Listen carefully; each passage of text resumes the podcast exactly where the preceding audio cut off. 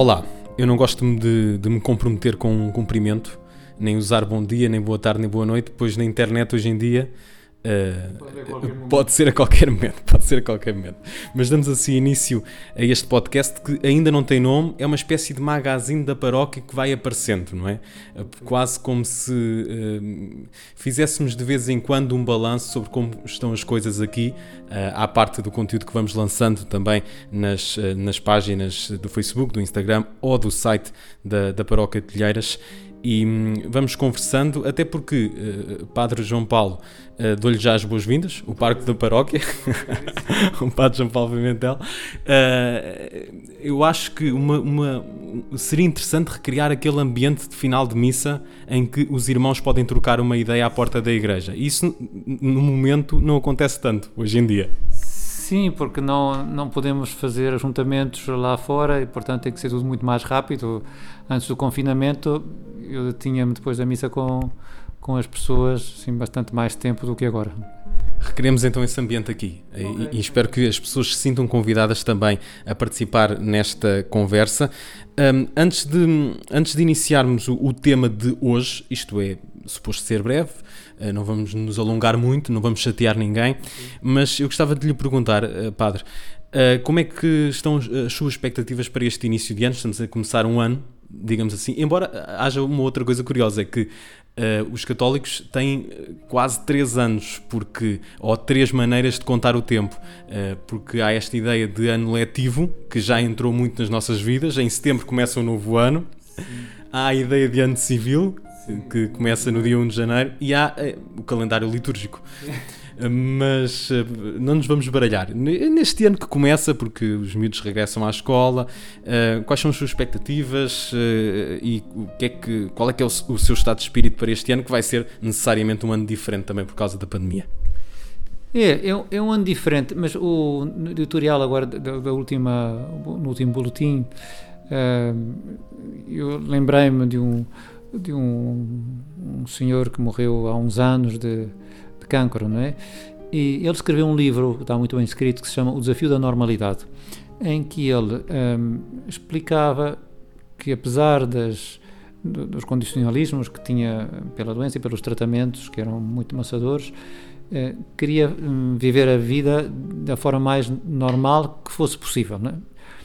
E eu pensei que era, era, uma boa perspectiva para este ano. Já se sabe que pode, podem aparecer muitas uh, circunstâncias diferentes e, e, podemos ter que interromper atividades, ou podemos ter que ir para casa, ou podemos ter que, podemos ter que até anular alguma, algum evento litúrgico mais importante. Mas hum, não podemos ficar escravos dessas eventualidades e é preciso fazer a vida da forma mais normal possível, né? Com os cuidados todos para não uh, incomodar ninguém e nem levantar temores eh, sem desnecessários. Uh, portanto, eu acho que é um ano muito bom para confiar mais na providência. Não, não temos nunca temos nada controlado, mas, mas pelo menos este ano ainda menos com estas, com estas circunstâncias, confiar muito mais na providência de Deus, por um lado, depois o patriarcado tem um, tem, tem um lema, retomou uh, sair com Cristo a, a, até a, a, todas as periferias, portanto ir ao encontro das pessoas que mais necessitam e não podemos pôr esse lema de parte só para, digamos, resolver eventos uh, conjunturais. Portanto, eu, eu, já digo, eu estou cheio de esperança por este ano, porque cada ano tem a sua graça, cada tempo tem a sua graça, cada circunstância tem as suas graças a Deus e é preciso aproveitá-las o melhor possível para viver a nossa, para cumprir cumprir a nossa missão na Igreja.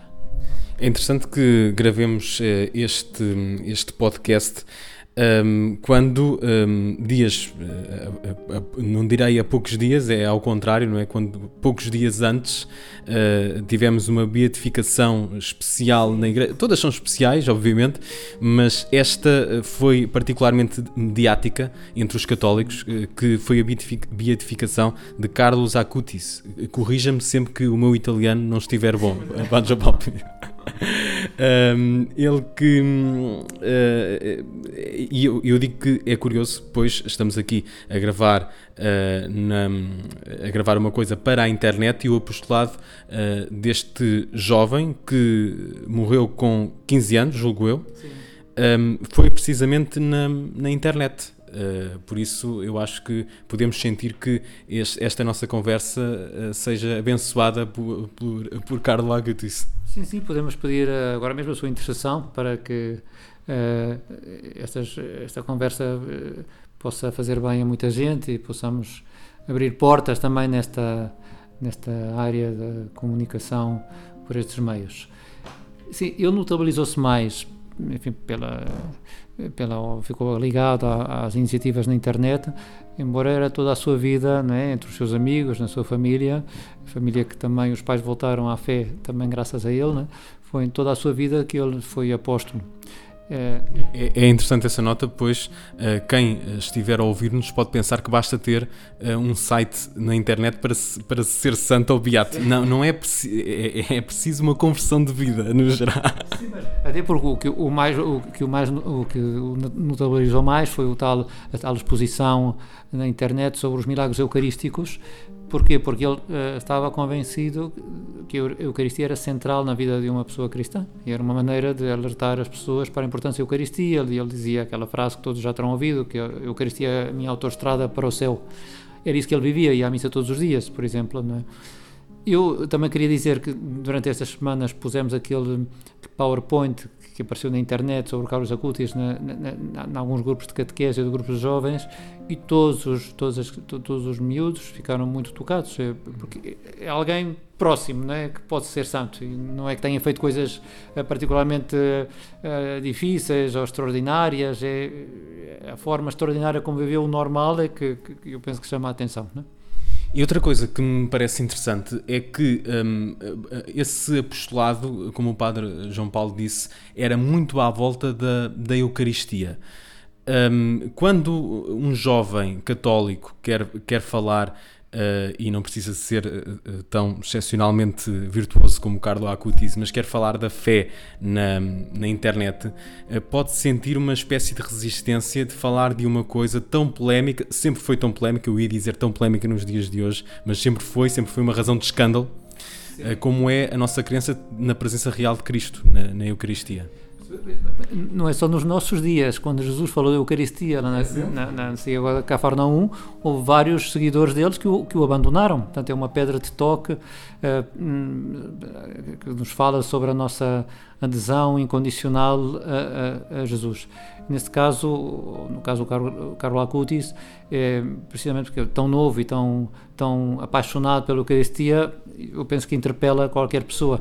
Aquilo que ele fazia, que é ir à missa todos os dias, que às vezes parece uma coisa né, esquisita ou estranha, não é assim tão esquisita. Ele era uma pessoa normal, né, tinha, gostava de cantar, tinha, fazia desporto, pelo menos nos vídeos aparecem essas imagens. Isso não é incompatível né, com ter um momento em que a pessoa se centra exclusivamente em Deus através da Eucaristia. Eu acho que uma das razões do mediatismo também é essa, é que uh, as pessoas do uh, os não crentes, mas também por vezes os crentes, imaginam que um católico piedoso tem, tenha de ser uma figura estranha uh, que, que não saia de casa entre os jovens, não é? Essa, sim, sim, pode haver uma espécie de caricatura que o Carlo Acutis contraria.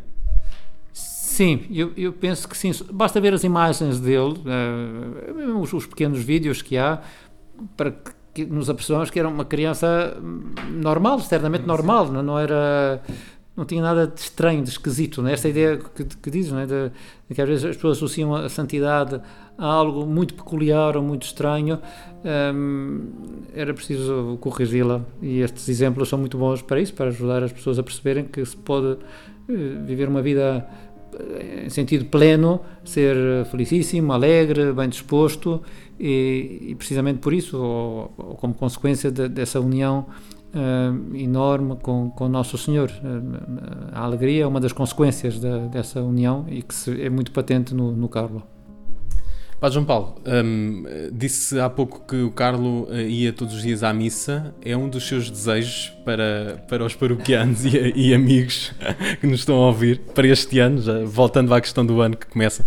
É uma boa pergunta. É evidente que cada um tem o seu caminho, tem a sua, a sua disponibilidade e, a, e as suas opções também no, no, campo da oração. Não é algo obrigatório, como sabemos, a Igreja uh, propõe como obrigatória a missa dominical. Mas é óbvio que hum, quando uma pessoa se descobre o valor da Eucaristia, é óbvio que muitas vezes se tem tempo e tem horário para isso, consegue encontrar maneiras para hum, estar mais vezes com o Nosso Senhor na Eucaristia e ir mais vezes à missa. Pois, se, se, pudesse ter todos os dias, seria fantástico. Se calhar há pessoas que não podem mesmo essa, fazer isso, mas se calhar podem ir mais um dia ou dois dias. Tudo que seja cultivar o amor à Eucaristia, pela Eucaristia, por, por Nosso Senhor, não, é? não para ver se nós conseguimos fazer uma coisa ou por simplesmente por uma intenção, que também pode, podemos ir a rezar por isso, mas, mas, para estar com Nosso Senhor e porque percebemos a sua importância, acho que seria um, um passo para a frente na vida uh, dos cristãos. É o centro da, da vida cristã, acaba por ser o centro. Sim, em, em, sim, em certo sentido, sim, porque, porque se a pessoa está centrada em Deus e, sobretudo, se deixa, está convencida que é Deus quem tem que fazer em nós as coisas, eh, portanto, não somos nós, não é? as nossas elucubrações ou planos, etc., os nossos planos são muito interessantes, estão fecundados pela presença de Jesus, não é? com a sua presença poderão ser eficazes. Não, não acabam por ser estéreis e não, não, não levam a lado nenhum. Portanto, este apoio na, em, em, Nosso Senhor eh, pode ser feito de muitas maneiras, mas a, eh, o da Eucaristia é tão direto e tão, e tão concreto né, que, que, eu, eu, eu, também aconselharia a todos aqueles que puderem eh, cultivar a, a presença na Eucaristia que o façam. Padre João Paulo, aproximamos aqui do fim desta, desta conversa, não vamos roubar mais tempo a quem nos ouve. Uh, fica assim como o início de, desta, desta série de conversas. De qualquer das formas, e uh, para, para que percebam uh, que neste caso é o Padre que eleva o tom da conversa, eu vou deixar uma nota final recordando Santa Teresa de Ávila, cuja memória recordamos, celebramos há bem pouco tempo, no dia 15 de outubro uh, doutora da Igreja. Não sei se tem alguma coisa a, a dizer a propósito, uh, ou fica se calhar para uma outra ocasião, a falarmos um bocadinho de Santa Teresa de Ávila. Ela também, que além de santa, e isso é o mais importante, uh, foi uma, uma grande escritora, por isso, mesmo aqueles que nos ouvem e que não partilhem a fé católica, podem aventurar-se nos escritos de Santa Teresa de Ávila. Um, e um, ficamos a saber também esta semana, eu pelo menos fiquei a saber, que é bem provável, imagine só, que Santa Teresa d'Ávila tenha sido a inventora da batata frita. Ah, isso não sabia. um historiador belga, e por isso eu estava a dizer, uh, se, se, querem contar com alguma elevação, vem da parte do padre. Eu poderia falar das moradas do castelo interior, mas preferi o facto de Santa Teresa d'Ávila ser provavelmente uh, a inventora da batata frita, mas não deixa de ser curioso, porque há uma, uma um, também uma ligação muito forte entre a gastronomia, as invenções gastronómicas e a, e a vida dos santos e dos, dos monges e, e, e tudo mais. Portanto, uh, podemos comer. Não é pecado comer batata frita. Talvez abusar não, um pouco, mas. É muito, acho muito bem, as batatas fritas são ótimas. Por acaso posso contar uma coisa assim de batatas fritas de Santa Teresa, que foi um, um episódio da sua vida que é, aliás, conhecido, mas é muito bonito. Eh, quando ela descobre um, uma imagem de Cristo chagado e aquilo converte-a, não é? converte mais ao amor de Deus por uma imagem, não é?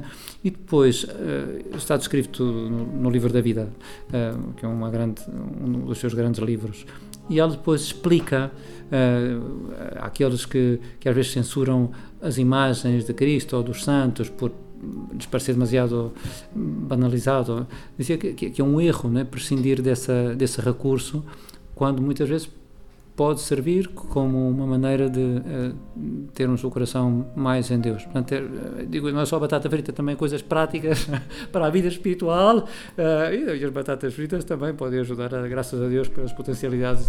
Já, já sabíamos que era uma grande mulher, Santa Teresa, e agora mais um motivo para celebrá-la. Regressamos para a próxima. Nós vamos tentar fazer isto de 15 em 15 dias, mas não prometemos nada. Entretanto, também há outros conteúdos que vão sair.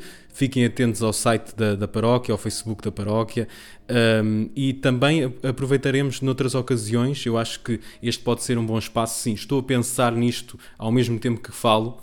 Uh, para divulgar as iniciativas da paróquia e para falarmos um pouco, um pouco, mais, um pouco mais sobre elas.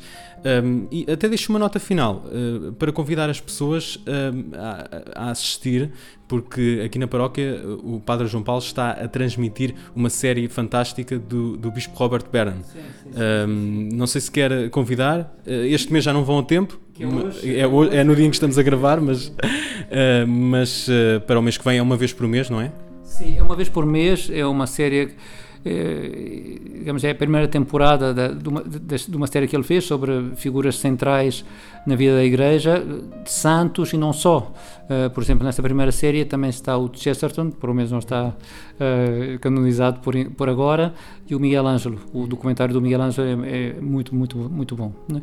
Uh, nesta primeira série, além desses dois personagens, está o São Francisco de Assis, que vamos ver hoje, e também está o, o São John Henry Newman, o Cardeal Newman, e Santa Catarina de Sena, uh, e São Tomás de Aquino. Uh, depois, na segunda série que ele já fez, mas que eu ainda não tenho, estão, está uma, escritora americana que ele gosta, o, Robert Vernon gosta muito, a Flannery O'Connor, uhum. e também está o Bispo Fulton Sheen, uh, e está Santo Agostinho, e, enfim, mais, já não me lembro quem mais. Mas são, a ideia do Bispo Barron é que um, é uma maneira de evangelizar, é mostrar o o, o, a vida dos santos bem contada. Né? Aliás, é muito interessante porque ele centra-se um, uma parte do vídeo na vida e, e, a outra no seu pensamento, na sua obra. E é muito, está muito bem feito, são muito bem feitos. Fica então o convite. Obrigado, Padre João Paulo. Uh, nós regressamos uh, para a próxima. Um forte abraço.